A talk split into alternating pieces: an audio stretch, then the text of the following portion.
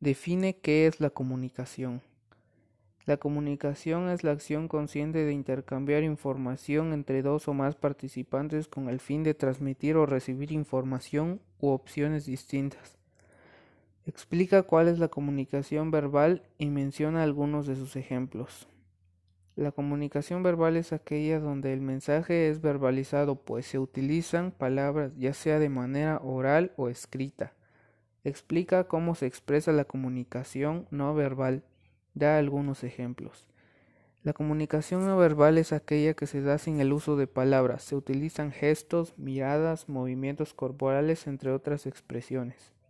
¿Cuál es la comunicación directa? La comunicación directa es el modo de comunicación humana que se da mediante una lengua natural, ya sea oral o signada, y que está caracterizada por la intimidez temporal. Explica qué entiendes por comunicación indirecta.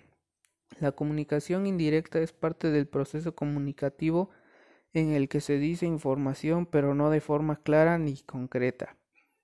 Según lo leído, la comunicación masiva es aquella que va de un emisor único o comunicador hacia un receptor masivo o audiencia. ¿Y cuál es tu propia definición de publicidad? La publicidad es una forma de anunciar productos o servicios mediante medios de comunicación masivos. Según lo estudiado en el tema de la propaganda es una manera de influir cierta ideología política o religiosa en las personas, esto mediante los medios de comunicación. Con tus propias palabras menciona diferencias entre publicidad y propaganda. La publicidad trata de vender productos, mientras que la propaganda trata de hacer influir cualquier ideología entre las personas. Menciona detalladamente un ejemplo de propaganda.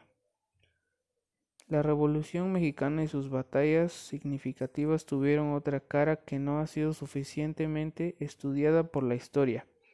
La propaganda a través de la prensa. Este trabajo explica el proceso de construcción de los hechos de armas ocurridos en el Bajío durante la guerra de facciones entre abril y julio de 1915.